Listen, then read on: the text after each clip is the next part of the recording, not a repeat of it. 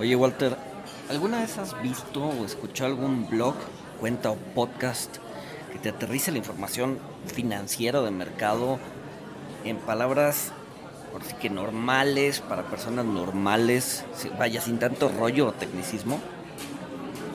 Híjole, la verdad es que me ha sido muy difícil encontrar algo interesante. Hay muchas cuentas que se clavan en la parte económica o también muchas de finanzas personales pero información de mercado financiero que sea clara y que cualquier persona lo pueda entender, la verdad es que no he encontrado. Exacto, exacto. O sea, siento que muchas veces los libros y la teoría te dicen cómo deben ser las cosas, pero muy rara vez te lo aterrizan al mundo real, al mundo práctico, pues.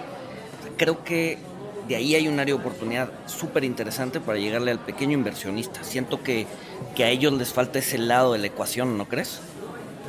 Sí, totalmente de acuerdo. De hecho, esta puede ser una de las razones por las que en México y en Latinoamérica hay muchos ahorradores, pero pocos inversionistas. O sea, la gente no se anima a dar el salto eh, porque pues no tiene tiempo para informarse y hay poca información confiable y esto no ayuda.